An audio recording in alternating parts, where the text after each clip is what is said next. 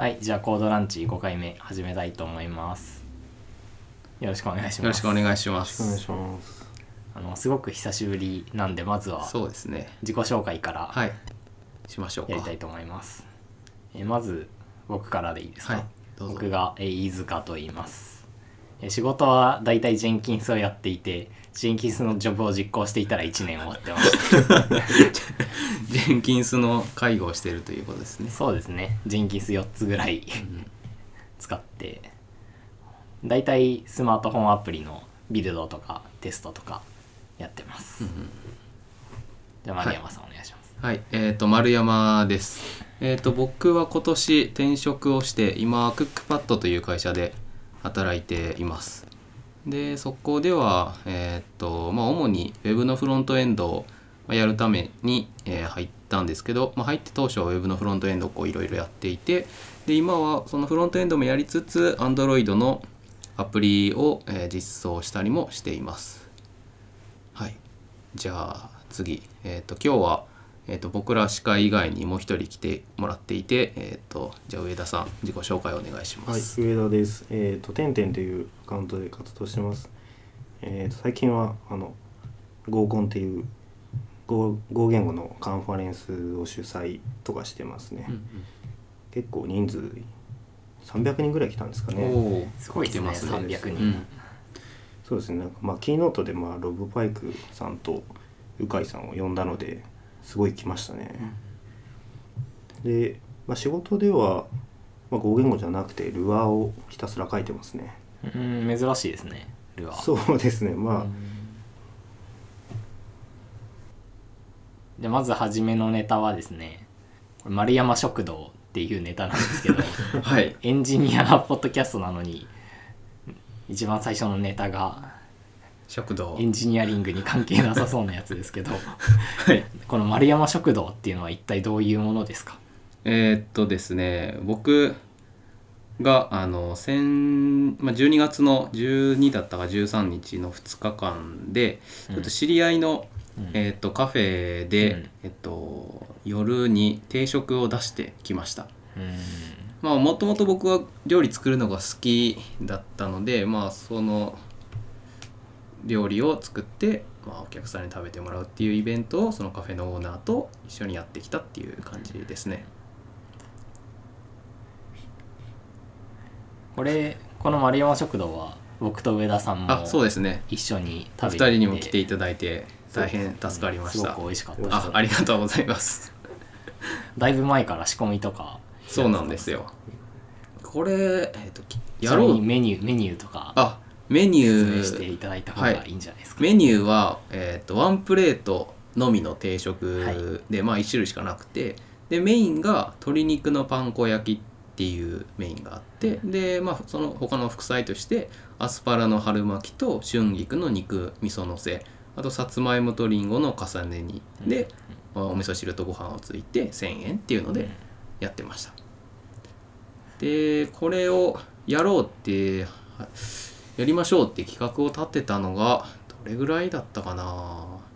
多分10月9月とか10月ぐらいにまあそういう話を始めてでまずはどんなメニューにしましょうかっていうところで僕はメニューをこうやるのは12月ぐらいになるから冬の野菜を使ってでメインお客さんは女性が多いから、まあ、ワンプレートにしてこうちょっとずつの品を載せた方が多分こういいだろうなとか思いながらでそうするとまあ唐揚げとかじゃないよなと思って でも鶏肉は多分好き嫌いが少ないから鶏肉を使ってとかいうのをこういろいろ考えて、まあ、メニューを決めてで店の店長さんに試食をしてもらってでさらに店長さんの友達の女性とかにも試食をしてもらってでメニューを決めて。でメニュー決まったら今度はじゃあこれ実際いくらにかかるんだっていうのを原価計算をしてうん。で原価計算をできたらじゃあ今度はお皿とかも揃えないといけないからお皿を買い集めてああれこのためにおそうです。皿買ってたんですね。買ったんです。そうなんですよ。へお店がカフェなのでそのワンプレートに使えるその大きなお皿とかあとお茶碗とかお味噌汁のお椀とかもそんなに持ってはなかったので、うん。まあ僕の方で揃えたっていう感じですね。いやどれも美味しかったんですけどあはい。あの鶏肉すごいふわふわで美味しかったですよね、そうですね。上田さんどれが美味しかったですか？いややっぱ鶏肉でなんかあ。普段つく自分が作るような柔らかさではなかったですね、うんうんうんうん。これはですねまあ僕もなんこれをもう本当何回も作っても自分じゃもう食べ飽きるほど作ってこういうふうにまあできたっていうのがありますね。またやるんですか丸山食堂は？そうですね。また夏ぐらいにやろうっていう話はしているのでまあその時はぜひまたお二人にも来ていただきたいなと思うので、あでちなみにそのえっと協力してもらったお店の宣伝もさせてもらうと渋谷の宇田川町にあるあの渋谷の宇田川にあの NHK の、えっとが大きなところがあるんですけどその近くにあるほとり HOTORI ほとりっていうお店でコーヒーとかあとデザートとかサンドイッチおにぎりとかがこう人気のお店うん。なのでその渋谷に用のあって近くに行った方はあの休憩がてら寄ってみてください。よろしくお願いします。お店でコーヒーも食後にいただいたんですけど、はいはいはい。美味しかったです。よ、美味しかったですね。あれそう豆からひいそうですね。注文してから豆ひいてうんうんうんうんくれる感じでしたね、あそこの、えっと、店長さんはそのお店を開く前にコーヒー屋さんで3年ぐらいかな修行をして、うん。で豆にもすごいこだわりがあるみたいででコーヒーでこう出してる採算が合わないよっていう値段で出してるとかっていう話もしてましたね、で丸山食堂こんな感じいいですか？いいですか？ねじゃあ上田さんのルーペというネタからちょっとお願いします。はい。まずルーペについてな何ですかっていうところですかね？そうですね。ルーペっていうのは、まあ、私が、えー書いた、まあ、ルアーで書かれたルアーのデバッカーですね。うんまあルアーにはあの標準ライブラリとしてデバッグライブラリっていうのがあるんですけどそいつの機能を使ってこう任意の行で処理を止めたりとか変数の中身を見たりとかそういう機能を提供してますね。うんうんうんなんか C だと GDB C なのかわかんないですけど GDB っていうのがあったりなんかこのルーペっていうのを聞いた時になんかうちだと Ruby を使っている会社なのでバインディングプライっていうツールを使って、まあブレイクポイント貼ってみたいなのをしているので、まあ、そういう感じのものかなっていうのを聞いてて思いましたね。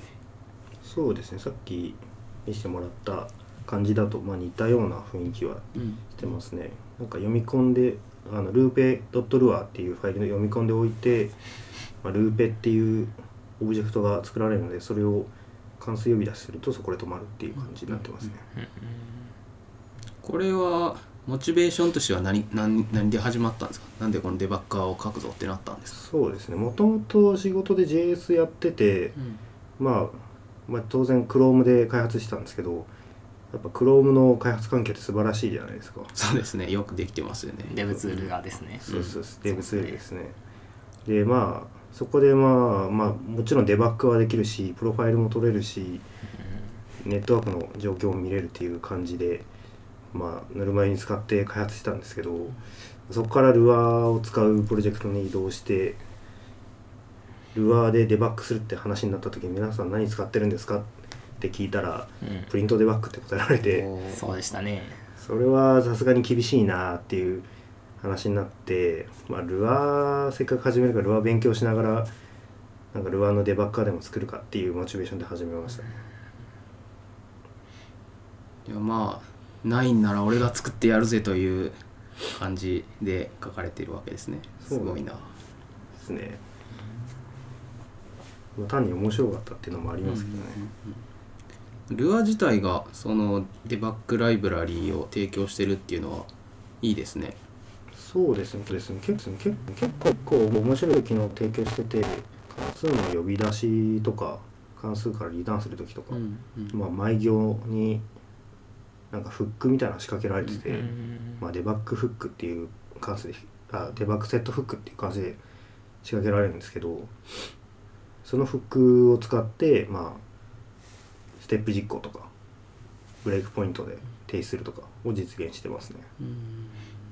あじゃあそのデバッグライブラライブラリの、まあ、ラッパーというかフロントエンド的な位置づけのものになってる。そうですね、まあ、単体で使うのはフック1個しかつけられないんでああちょっと辛いものがありますけど、これちょっと見てみたらウェブ上でデバッグできるようになってるんですが Chrome 使ってデバッグするような形にあこれはですねまだ公開はしてないんですけどあのウェブのフロントエンドを作っててまああの AS エディターってあの JS で使えるエディターが、ウェブ上で使えるエディターがあると思うんですけどあれをこうフロントエンドとして提供する形で今作ってますね。うん。えこのフロンウェブのフロントエンドを使う時はそのプロジェクトにあるすでにあるルアーのコードがあってこれをルーペを使ってデバッグしたいって思った時はどどうしたらいいんですか？えっ、とですねバイ、まあ、Go 言語で書いたバイナリーうんにそのルアーを食わせることで、えーとす同時にウェブサーバーも立ち上がってうん。そのウェブサーバー立ち上がると同時にブラウザも自動で起動してデバッグが始まるという形になりますね。あーじゃあこの読み込むっていうのはたそのプロジェクトのルアーのコードをコピペして持ってくるみたいなそんな感じなんですか？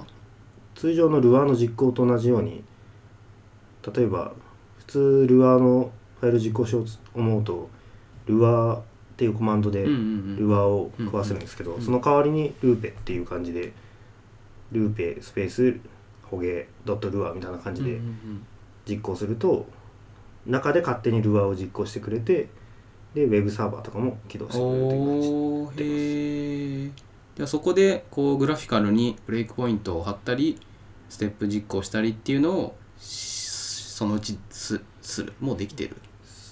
そうですね。社内用には一応できてるんですけどまだ公開できる状態ではないですうね確かに。コマンドでこうステップ1個いずつ進めたり新しいブレイクポイント貼ったりっていうのはまあそれはそれで大変だなっていうのはあるのでそういうツールは欲しいですね確かに。うーん。あそれが、えールーペという名前で上田さんの GitHub に公開されていると。そうですね。あの先日ルアーのアドベントカレンダーにも書いたので、まあ、詳しく見たかったらその何日目だったかな。その記事を見ていただければ。うんうん17日目の記事ですね、うん。うんキータの。ルアーアドベントカレンダーに載ってますね。わかりました。ちなみにこれは競合はなかったんですか？ルアーデバッカー。ああ競合はですねえっ、とピュアルアーで書かれたものじゃないものだったら結構あったんですよね。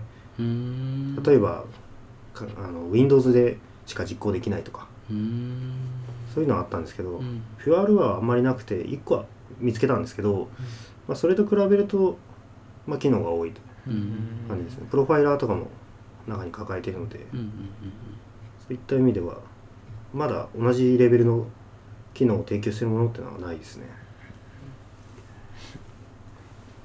じゃあルアーを書いている人はこのルーペというデバッカーを使ってみると。でフィードバックを上田さんに送るとさらに開発が進んでウィンウィンになると。そうですね。ぜひ使ってください。これこれの最初動かすのを見せてもらったんですけど、うんうん。ルアー普通にプリントでデバッグしててこれ見せてもらうと、これは革命的なデバッカーだなってうんうんうん。思いましたね、ありがとうございます。すごい。はい。じゃあルーペはこんな感じですかね。はい。はい。じゃあ次の話題は「クロージャー・オン・アンドロイド」というネタですねはいじゃあ飯塚さん、はい。お願いします。はい。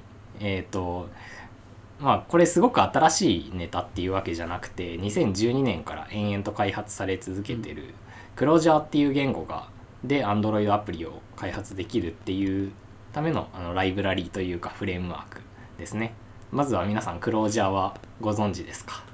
名前は、まあ、聞いたことあるんですけど、はい。解説願います。Google クロージャーではない。Google クロージャーではないですね。クロージャー僕が言ってるクロージャーは J の方のクロージャーで Google さんの方は S の方ではいはい。あっちは多分あー。JavaScript の最適化のライブラリーとかですよね。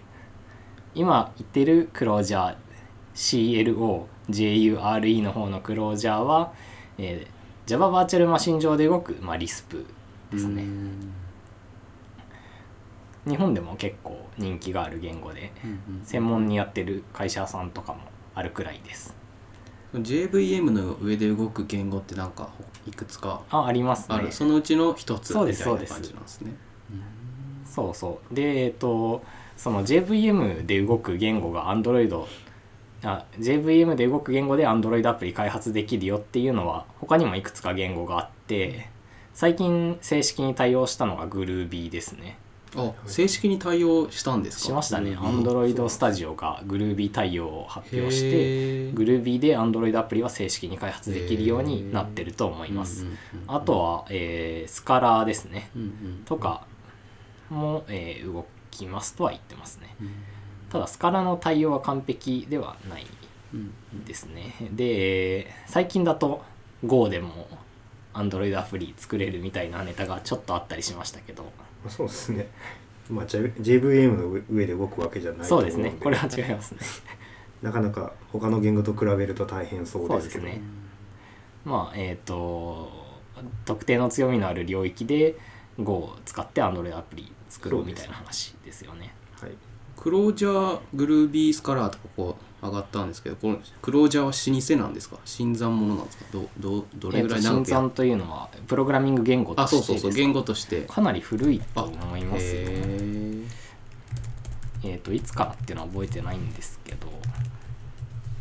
じゃあ言語としては別にまあ今 JS の世界では AltJS いっぱいポコポコポコポコできてきてる。そういうわけじゃなくて歴史のあるではない。しっかりした言語2007として。る年頃に2007年？できていへてー。今もう1.7とかなんで言語としては古いですね。あの本とかもいっぱい出てて。うん。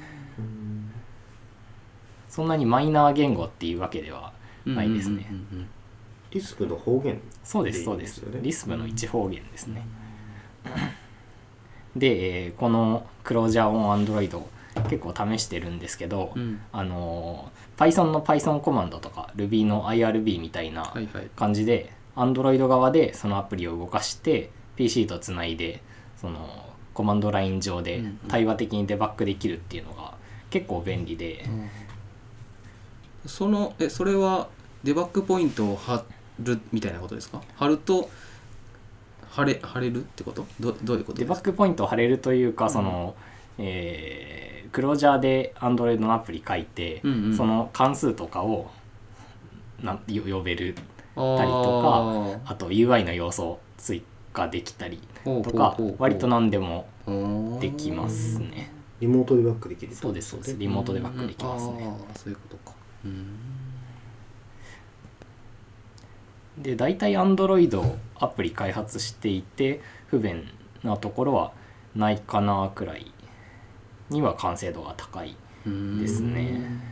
えっ、とビルド用のなんていうかコマンドとかもいろいろ用意されていて、で、えーこのクロージャーオン Android のライブラリーレインドロイドっていうんですけどこれを入れれば、えーコマンドいくつか叩くだけで Android アプリ開発できますっていうようになってます。うんでなんかレインドロイド do all みたいなコマンドがあるんですけどこれをやるとソースコードから APK 作ってインストールして立ち上げるくらいまでを一気にやってくれるコマンドがデフォルトで入ってたりとか親切な感じになってます。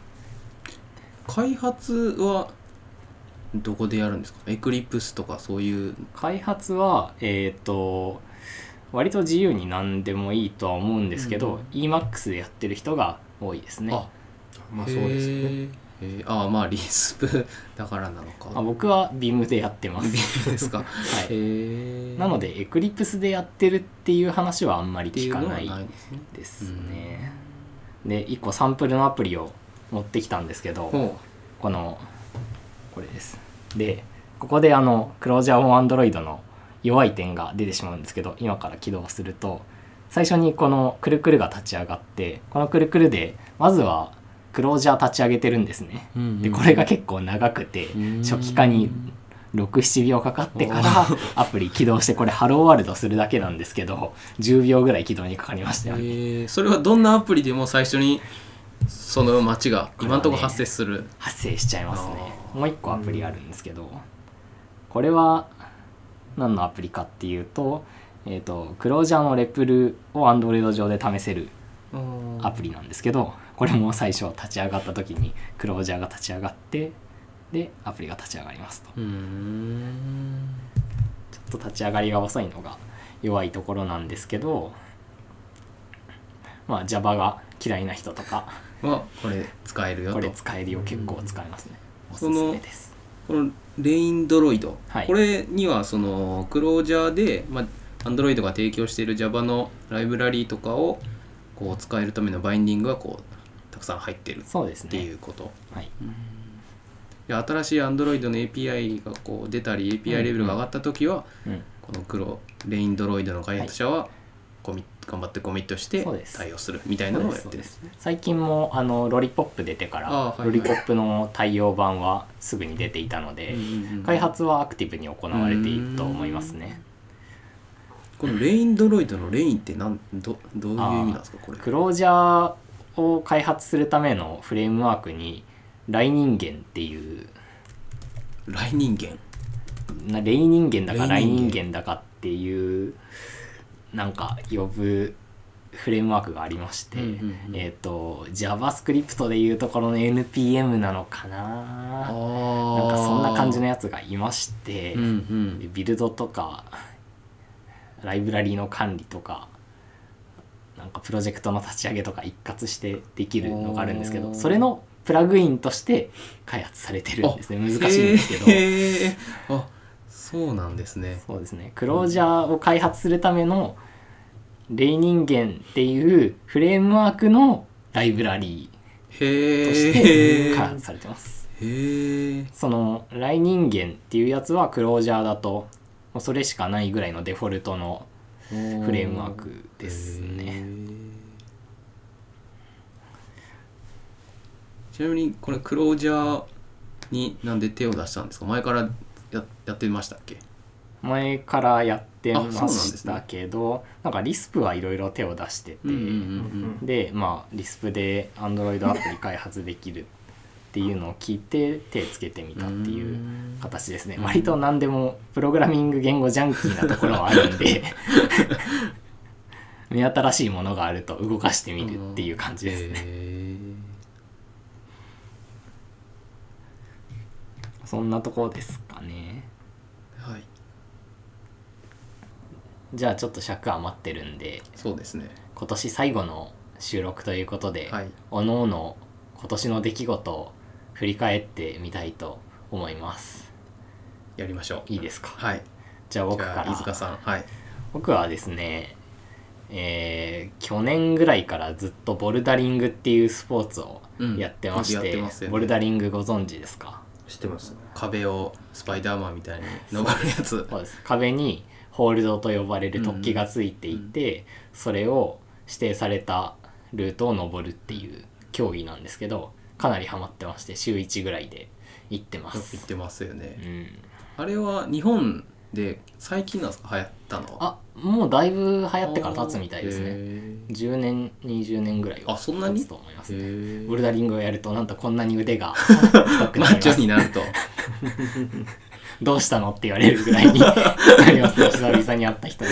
へそのボルダリング何が難しいのとか、うん。多分最初わかんないと思うんですけど、こう決められたルートに難易度が上がりまありまして日本だと等級制になってますね、うん8級ぐらいからだんだん始まって765といって、え1級初段2段っていう区分があるんですよ。う。ん。で、まあ、始めたぐらいだと大体8級とかを登っててちょっと上手くなるとこう6級とか5級とかチャレンジして行く感じなんですけど、うんで去年僕週2ぐらいで通い詰めて、うん。8級ぐらいから5級ぐらいまで頑張ったんですね。うん。でもそこになんか壁があってほうほ5から4に行くのがすごい難しかうったんですよ。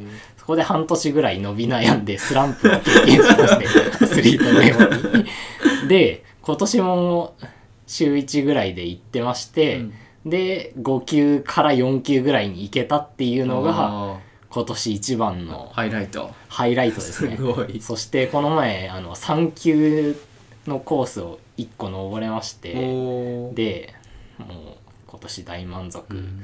ボルダリングの1年でしたね。その難しさは何に起因するんですか？ルートの何がむずいんですか？あルートがこう壁に石がくっついててどう体を動かして登るのかっていうのをうん。考えなきゃいけないんですけど、そのどう動かしていいのかっていうのを考えるのが難しいんですよね実は。うんじゃあその難しいコースになればなるほど登るルートの選択肢が狭いってことですか？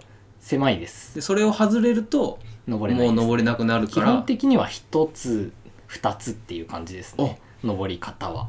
へえあれって壁になんかこうカラフルな突起がいっぱいついてるじゃないですか。その手順がもう1個なんですか？基本的に正解は1つです。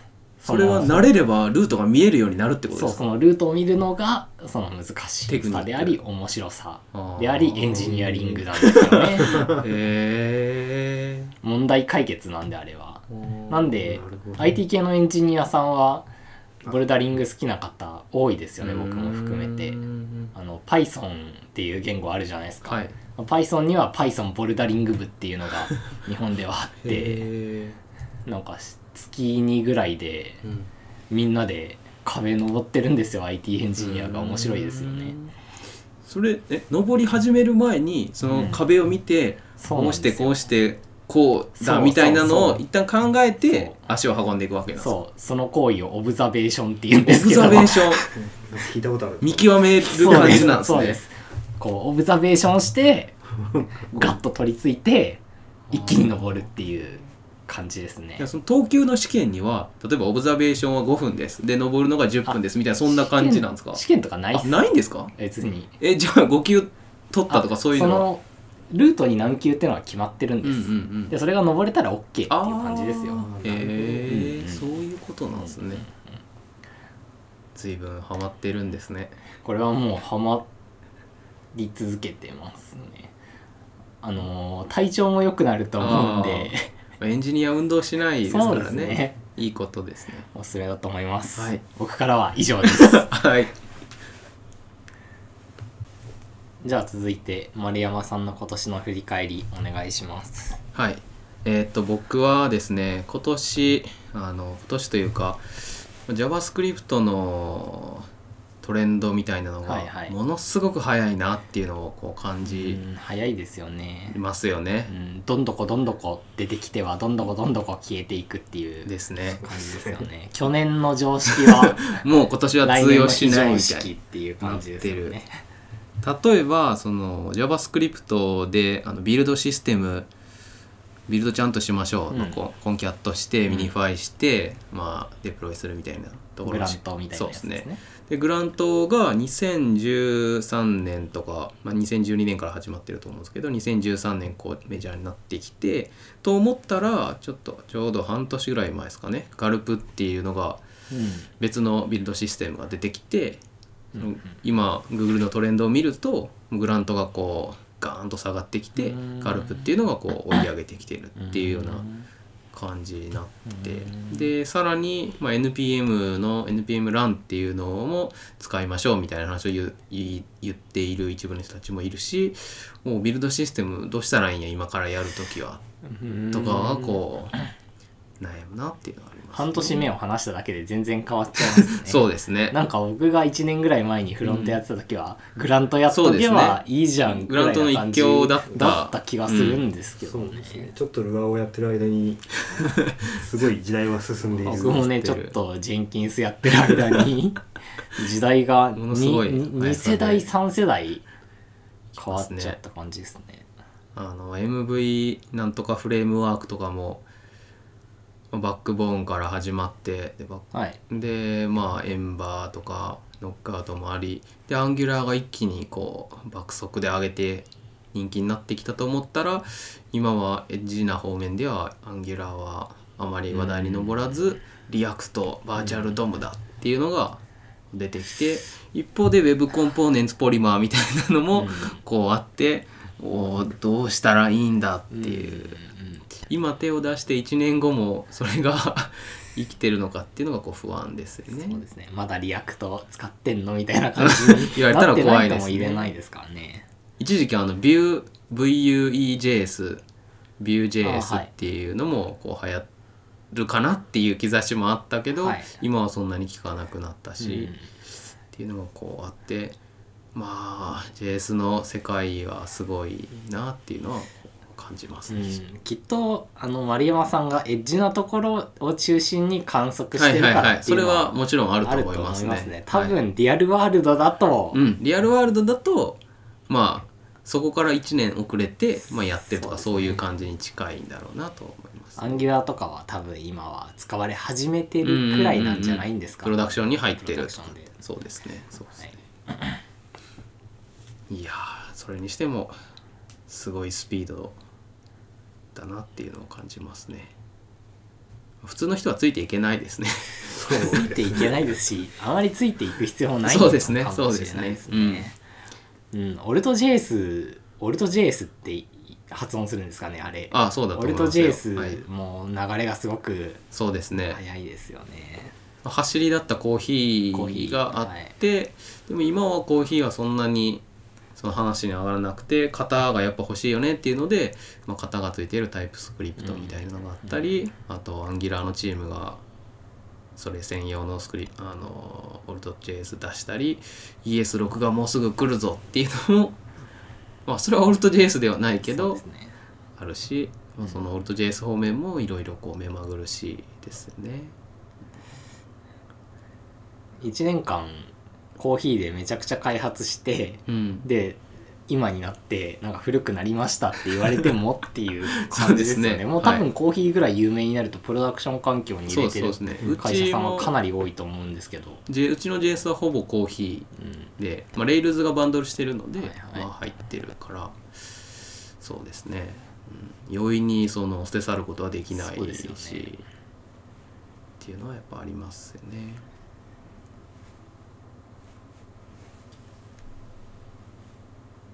こんな感じ。僕の振り返りとしてはまあ JS の世界は早いなっていうのをうん。2014年も感じました。も感じましたね。はい。ね。毎年感じてますけど。は